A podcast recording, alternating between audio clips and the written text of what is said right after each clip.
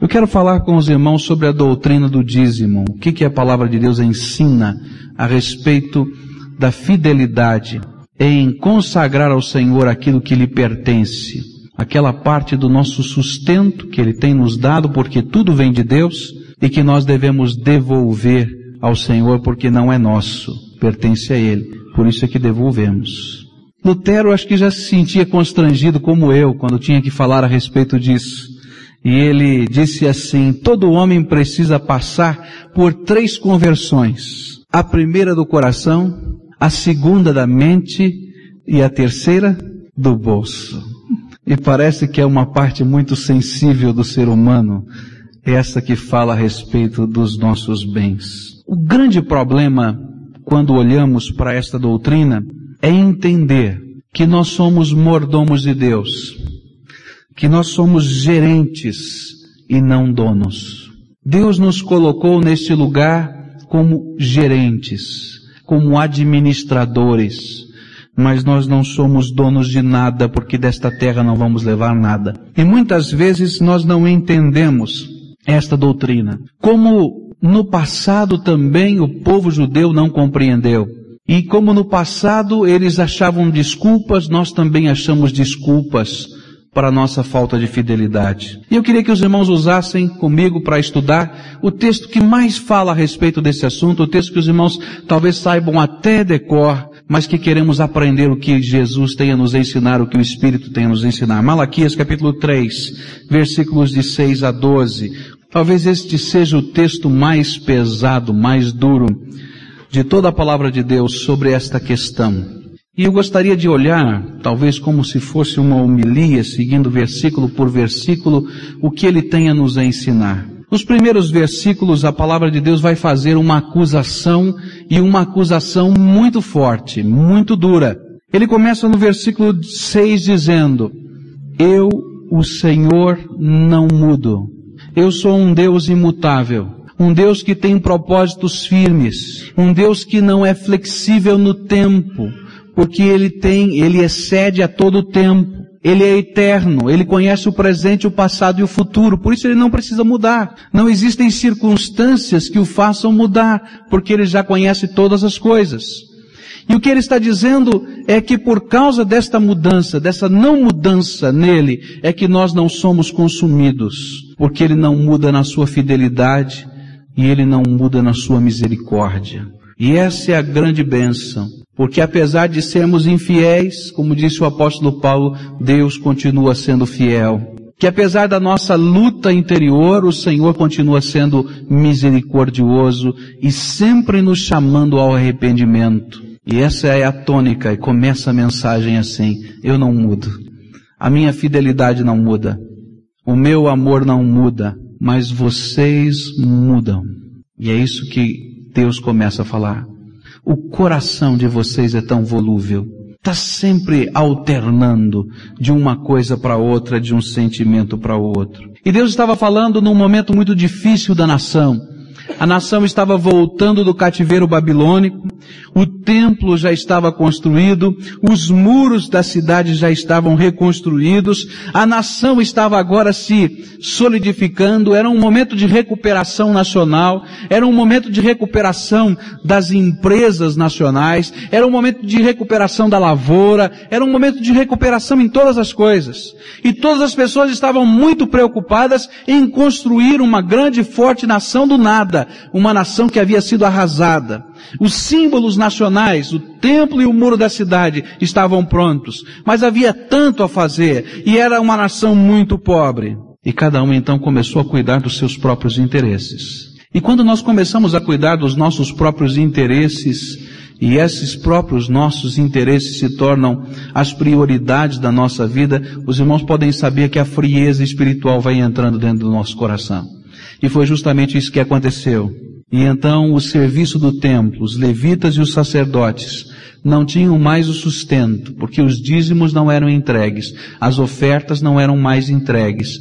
E esses levitas que não tinham terra, e esses sacerdotes que foram proibidos por Deus de ter qualquer possessão na face da terra, porque deveriam estar dedicados e consagrados ao Senhor, tiveram que abandonar o templo e começaram a trabalhar nas lavouras.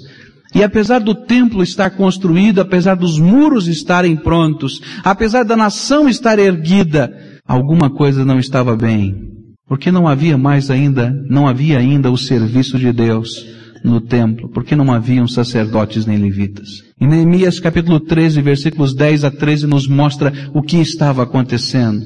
Esse homem de Deus havia voltado para a Pérsia para dar seus relatórios ao rei e durante aquele período em que outras pessoas estavam dirigindo a nação, houve um grande esfriamento espiritual e houve uma total inversão de valores. E quando ele chega encontra esta situação. E é justamente nesse período de tempo que Malaquias, o profeta de Deus, é levantado pelo Senhor para pregar, para anunciar à nação aquelas coisas que estavam acontecendo. Disse um autor que o dízimo, de certa maneira, é um termômetro da nossa vida espiritual, ou da vida espiritual de um povo. E eu creio que ele tem razão, porque acima de tudo, a prática do dízimo, a entrega do dízimo, aquele consagrar dos 10% da nossa renda que não nos pertence, mas pertence a Deus, é acima de tudo um ato de obediência. Quando o Senhor fala conosco, nos mostra a sua palavra e nós dizemos, olha, tu és o Senhor da minha vida, então eu obedeço. É um ato de renúncia, pois a cada dia eu estou renunciando uma parte e reconhecendo que não é minha, que pertence ao Senhor e devolvendo a Ele. Mas é também um ato de fé, porque eu creio nas promessas que a palavra de Deus me apresenta, tomo-as como verdade e sigo a minha vida, esperando o cumprimento delas pela fé. E então nós vamos tendo um, uma demonstração prática do senhorio de Cristo na nossa vida. Sempre que ocorre na Bíblia, a gente vai perceber isso, um genuíno avivamento espiritual, o coração e a mente entregues na mão do Senhor, os bens também são consagrados. E segundo a Crônicas 31, versículos 5, 11, 12 e 19, vão nos contar uma história muito bonita, quando o povo de Deus passa por um avivamento espiritual, e eles começam a estudar a lei do Senhor, e eles começam a querer servir o Senhor, e uma das coisas que eles começam a fazer é consagrar ao Senhor a décima parte, o dízimo, de tudo quanto Deus tem lhes dado. E a palavra de Deus diz que tamanha foi a expressão do povo em cumprir a palavra de Deus, que eles chegavam com os seus dízimos, e naquele tempo muitos dos dízimos eram dados em espécie, eram dados na forma de animais, eram dados na forma de sementes, eram dados na forma de grãos, e eles levavam ao templo e não tinha mais onde pôr. E passou o rei e viu aquelas montanhas de grãos, aqui, acolá e acolá, e disse, oh, mas o que é que está havendo? Ele disse, é o povo de Deus que está trazendo o que pertence ao Senhor. E ele disse, onde vamos guardar? Vamos construir celeiros agora, porque o Senhor está trabalhando no coração do seu povo. E sempre que há um avivamento espiritual, esse avivamento não fica somente na área da mente e do coração, ela promove atitudes dentro da nossa vida. Deus olha e diz assim, eu não mudo, mas vocês mudam. E ele começa a dizer alguma coisa muito interessante. Vocês mudaram. E isso prova que vocês são filhos de Jacó. E aqui há um trocadilho de Deus no versículo 6 muito interessante. Porque a palavra Jacó significa usurpador.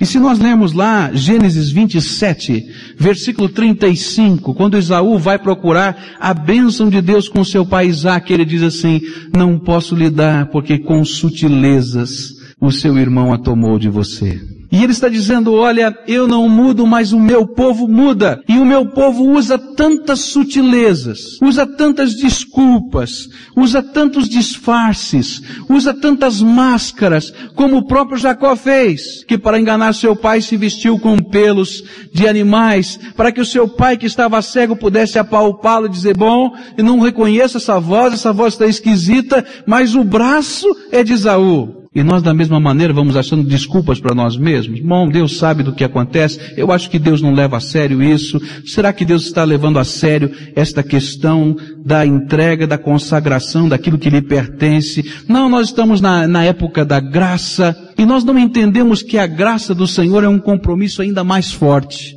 Que a graça é exceder a justiça dos escribas e fariseus. E nós vamos achando as sutilezas para nos desculparmos.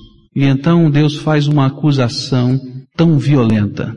Meus irmãos, Se isso acontecesse entre duas pessoas, dava briga. Já pensou? Alguém chegar de frente para você e dizer o que Deus vai dizer no versículo 7 e no versículo 8, desde os dias de vossos pais vos desviastes dos meus estatutos e não os guardastes. Tornai vós para mim e eu tornarei para vós, diz o Senhor dos exércitos. Mas vós dizeis, em que havemos de tornar? E ele pergunta, roubará o homem a Deus? Toda, todavia vós me roubais. E dizeis, em que te roubamos? Nos dízimos e nas ofertas alçadas. Você já pensou uma cena dessa? Você é administrador, de uma empresa, você é gerente de uma empresa, e chega o patrão desta empresa, não é? E começa a conversar com você e diz assim, olha, mudaram as nossas regras, mudaram o nosso sistema de trabalho, eu mudei alguma coisa, não, o senhor não muda, está tudo certinho tal, mas você mudou. Eu mudei, é, no que que eu mudei? Você fez um contrato comigo e eu tenho um contrato com você, que você pode usar 90% de tudo que é meu. E você administra como quiser, mas 10% você tinha que depositar na minha conta todo mês. Por que é que você não depositou? E se você dissesse, olha, eu comprei o meu carro com aqueles 10%, olha, eu comprei aquela cortina que está na minha casa com esses 10%, do que o dono dessa empresa ia chamar você? Meus queridos irmãos, não tem jeito de a gente mexer nesse texto. O texto está tão claro. Eu posso usar a sutileza que for, mas Deus está dizendo que 90% de tudo que é dele, Ele nos deu para usarmos como quisermos. Mas 10% não nos pertence. É dele. E se tomamos posse daquilo que é dele, somos ladrões. Não tem outra conversa, não tem outra palavra. E a palavra que Deus usou aqui, meus irmãos, é uma palavra muito forte. Existem várias palavras na língua hebraica para expressar um roubo. Existe aquela ideia que nós temos em português do furto, né? Daquela pessoa que sem violência vai e escondidamente o batedor de carteira vai e coloca a mão lá e tira a carteira do bolso ou da bolsa. Mas existe aquele que vai com o revólver e coloca no seu peito e diz assim, bom, olha, ou você me entrega, não é? Ou eu vou lhe matar. Ou aquele que espanca ou que faz alguma coisa violenta para subtrair de alguém. E a palavra que Deus usou aqui foi roubar com violência.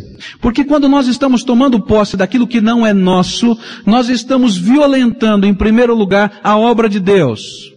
Deus tem um propósito para essa, para essa parte dele, que é expandir o evangelho no mundo. E nós estamos fazendo violência contra os povos, contra as nações e contra as pessoas que ainda não ouviram falar de Cristo, porque nós estamos roubando a oportunidade deles.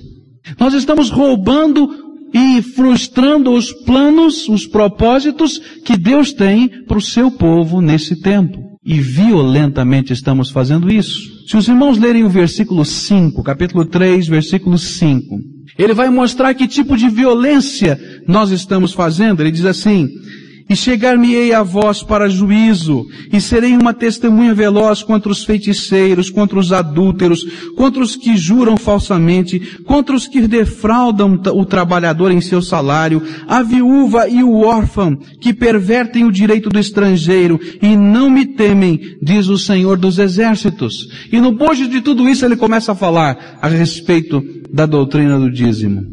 Porque quando nós estamos segurando aquilo que pertence a Deus. Nós estamos fazendo violência também ao órfão, à viúva, ao pobre e ao necessitado, porque um dos propósitos do uso do dízimo era, em primeiro lugar, o sustento das coisas de Deus e do plano de Deus. E em segundo lugar, a assistência social. E ele está dizendo, olha, você está fazendo violência àquelas pessoas.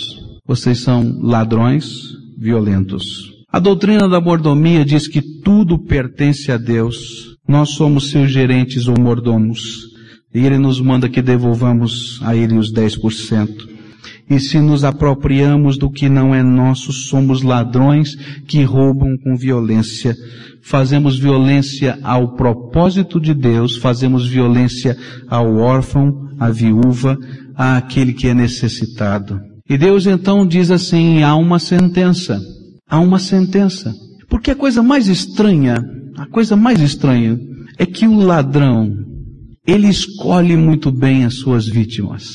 Eu não sei exatamente como é aqui, mas as vítimas preferidas dos ladrões trombadinhas em São Paulo eram os velhos que iam buscar a sua aposentadoria no banco. Eles faziam a sua espreita nas portas ou nos caminhos dos pontos de ônibus que saíam de perto dos bancos.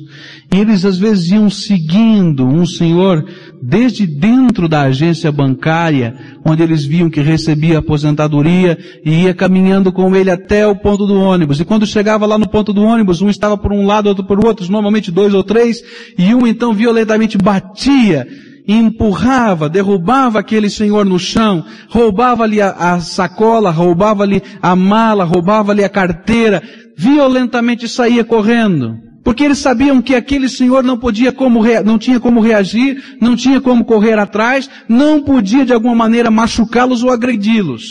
Eles escolhem. E mesmo quando eles têm que invadir algum lugar de muita segurança, eles planejam todos os detalhes. E os maiores roubos de banco foram feitos no domingo, quando não tinha ninguém. E eles arrombaram, destruíram os cofres fortes, passando um dia inteiro dentro daquela agência, rendendo às vezes um único funcionário de segurança. Eles escolhem. E Deus faz uma pergunta irônica. Ele diz assim, roubará o homem a Deus? Quer dizer, você pode conceber que alguém planeje roubar a Deus?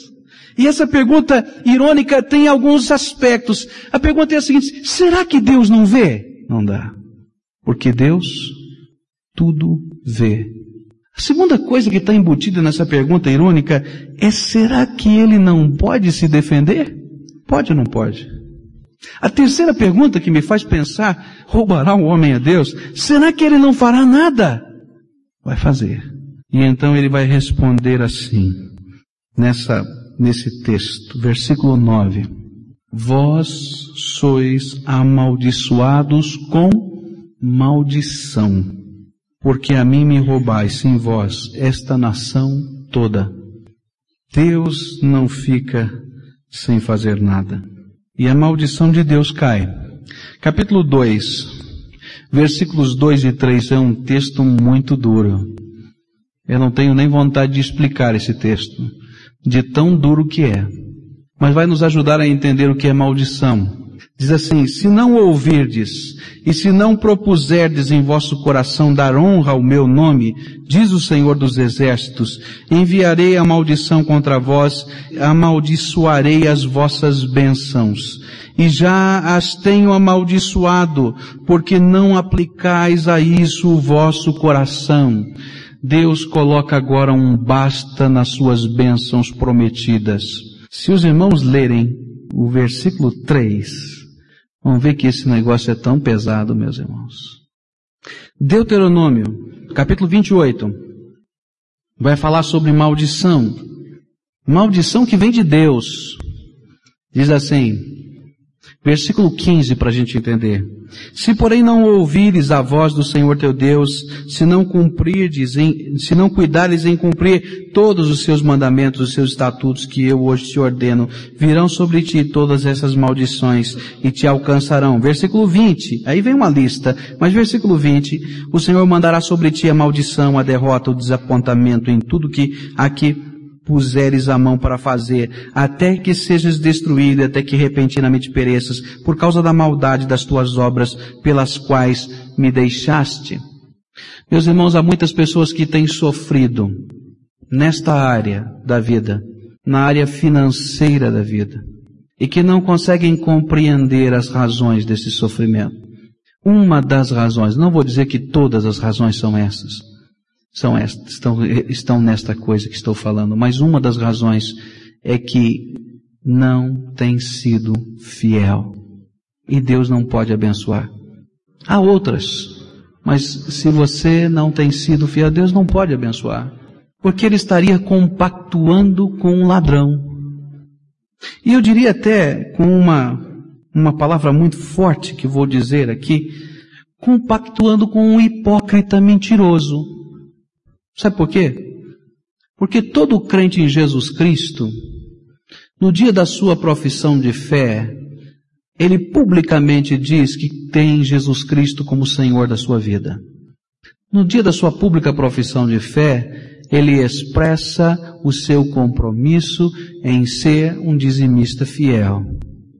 Quantas vezes nas nossas orações estamos dizendo que tudo é do Senhor, estamos colocando toda a nossa vida diante de Deus.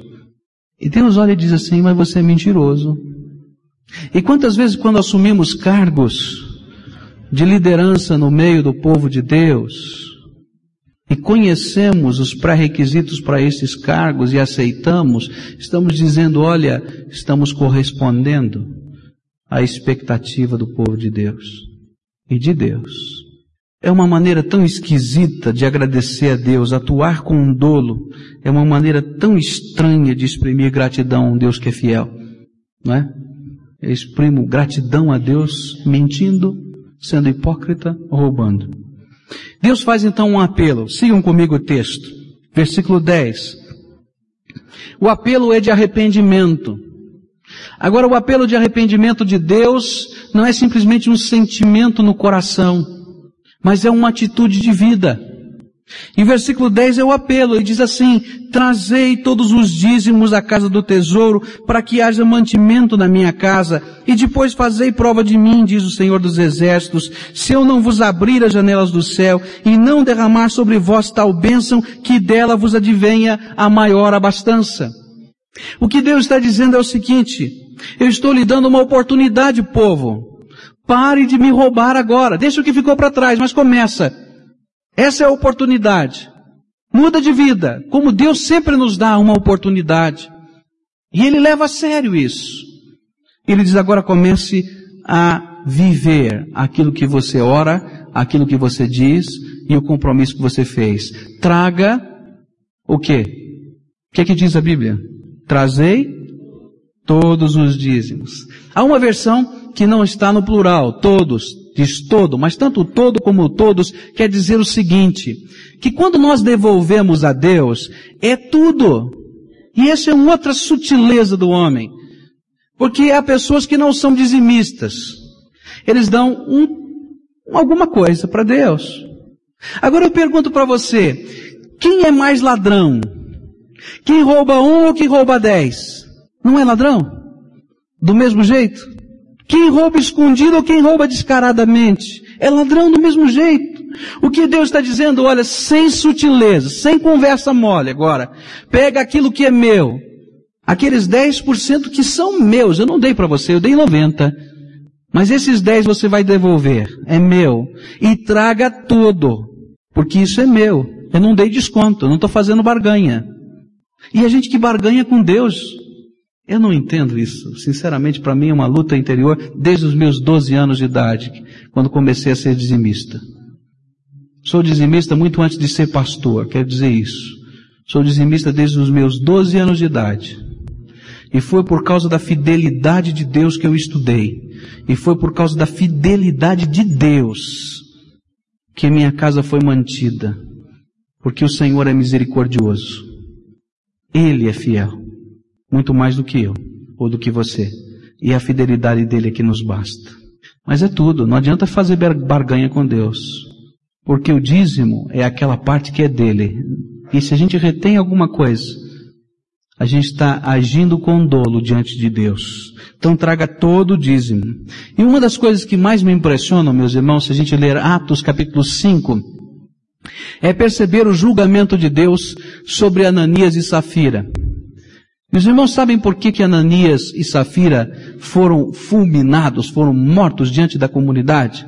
Não foi porque retiveram uma parte daquilo que iam consagrar, mas porque queriam parecer aos homens que tinham dado tudo. E Deus não compactua com isso. Com Deus ou é tudo ou é nada em todas as áreas da vida. Ou é nossa vida entregue na mão de Deus ou não é. Ou é compromisso ou não é. Com Deus não tem meio crente. Tem meio crente com Deus? Mais ou menos. Meio salvo? Tem? Não tem. Ou é tudo ou é nada. Ou nós somos do Senhor ou não somos. Ou somos dizimistas ou não somos. Quando eu cheguei aqui nesta igreja, alguém me perguntou, pastor, vamos abrir na coluna não é?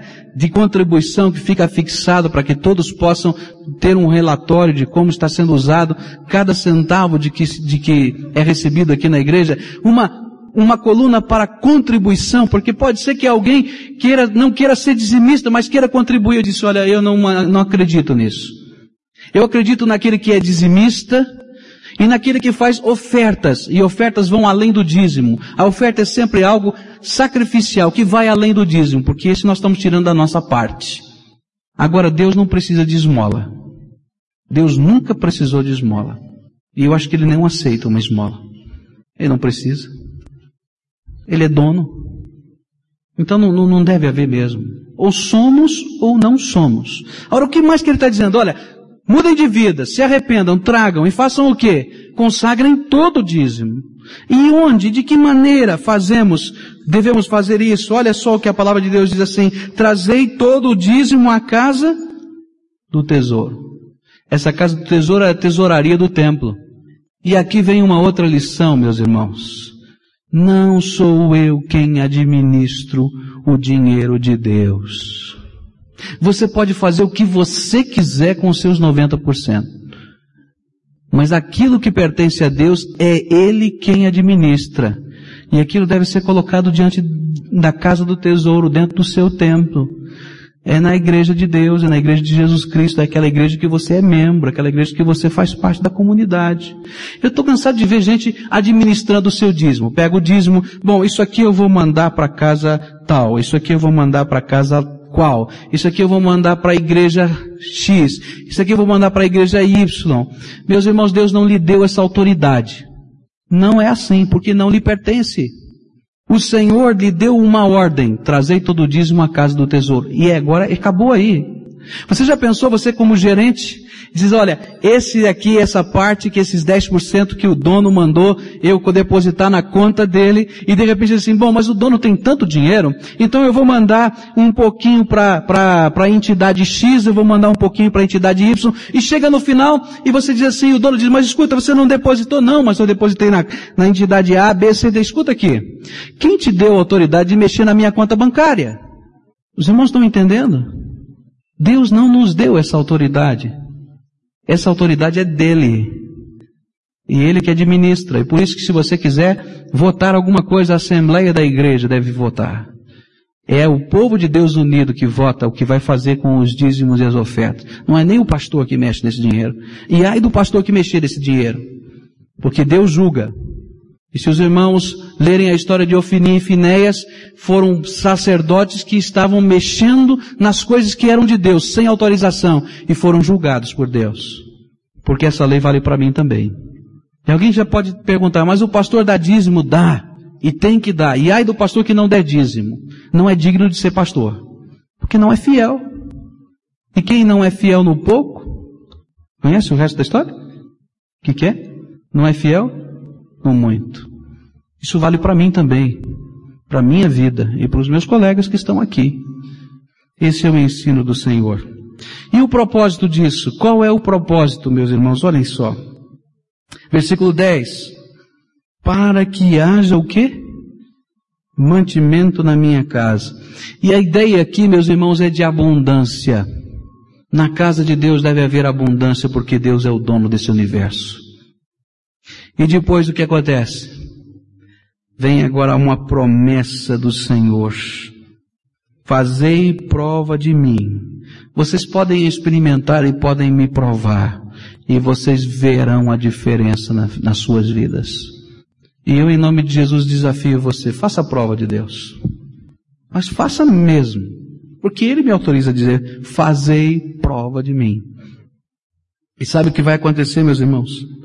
A palavra de Deus diz assim, derramarei bênção, se fazei prova de mim, diz o Senhor dos Exércitos, se eu não vos abrir as janelas do céu e não derramar sobre vós tal bênção que dela vos advenha maior abastança. Deus é fiel. Ele não muda. E a promessa dele é essa, que ele vai derramar a sua bênção sobre a nossa vida. Agora eu quero explicar para os irmãos que essa bênção de Deus não significa que todo dizimista vai ficar rico. Deixa eu deixar bem claro isso, porque Deus nunca prometeu isso. O que Deus prometeu é que a bênção vai estar. Você vai ter sempre o necessário. Deus vai cuidar. Davi disse, olha, já fui moço, agora sou velho e nunca vi um justo mendigar, mendigar o pão. Ele prometeu, Deus vai, vai cumprir, que o Senhor vai sustentar a sua vida. Mas Ele vai colocar mais do que isso. Ele vai colocar alguns aspectos desta bênção que são maiores do que aspectos financeiros. Olhem só o que vai dizer, versículo 11 e versículo 12. E também por amor de vós, reprovarei o devorador, e ele não destruirá os frutos da vossa terra, nem a vossa vide no campo, lançará o seu fruto antes do tempo, diz o Senhor dos Exércitos. E todas as nações vos chamarão bem-aventurados, porque vós sereis uma terra deleitosa, diz o Senhor dos Exércitos. Ele está dizendo aqui duas coisas. Deus vai abençoar a sua vida de tal maneira que nunca lhe falte o pão. A segunda é que Deus mesmo vai colocar a sua proteção ao seu redor. Aquilo que poderia ser angustiante e destruidor, Deus vai bloquear pela sua graça e a promessa dele. E a terceira coisa é que você vai ser uma pessoa feliz. Porque serve ao Senhor, não é porque compra a felicidade, mas porque obedece ao Senhor. E as pessoas vão ver que você é uma pessoa diferente. Não porque você compre a sua felicidade com dinheiro, mas porque você é servo do Senhor, obediente. É aqui que está a diferença. Não é algo que compro, porque não é meu. É isso que vocês precisam entender. Mas eu simplesmente obedeço o meu Senhor. Então sou servo obediente. Sou um bom servo. E as pessoas vão perceber na minha vida as marcas da graça de Deus com os seus bons servos. E o Senhor vai estar trabalhando na sua vida. Meus irmãos, esta é a doutrina. Algumas pessoas vão dizer assim, mas será que isso vale para os dias de hoje? A primeira coisa, vale porque Deus não muda. É isso que a palavra de Deus começou dizendo. Acho que Deus, na sua sabedoria, não é? Já começou dizendo, eu não mudo. Mas se você tem dúvidas, Mateus 23, 23 diz assim, Ai de vós, escribas e fariseus hipócritas, porque dais o dízimo da hortelã, do endro, do cominho, e tendes omitido o que há de mais importante na lei, a saber, a justiça, a misericórdia e a fé. E estas coisas, porém, devíeis fazer sem omitir aquelas. O que Jesus estava dizendo é que chegou um ponto de legalismo entre os escribas e fariseus, que aquilo que era produzido no fundo do quintal da casa. Alguém já plantou hortelã? Alguma vez? Hortelã é uma praga, não é verdade? Eu me lembro que quando morava no interior eu plantei né, um pouquinho de hortelã para fazer chá num canteirinho que tinha no fundo do quintal. A gente não precisa ter terra boa, não precisa ter nada. A gente joga lá, aquilo lá pega, é uma praga. E de repente, quando a gente passa os meses, a gente olha e escuta, o que aconteceu? O canteiro inteiro de hortelã, ela toma conta de tudo, não é assim? O judeu, o escriba e o fariseu era tão legalista que ele pegava cada mês, eu imagino isso, a sua régua e media quanto do canteiro aumentou da hortelã. Entendeu? E separava aquilo lá como dízimo.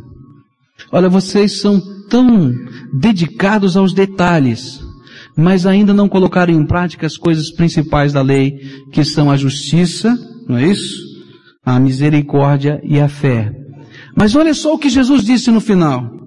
O que, que ele diz? Porém, vamos ler juntos? Porém, devíeis fazer sem omitir aquelas. Vocês deveriam colocar a justiça, a misericórdia e a fé no seu coração, sem omitir o quê? O dízimo.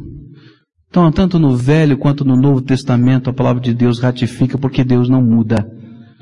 A palavra de Deus tá, já foi explicada, você conhece a palavra de Deus.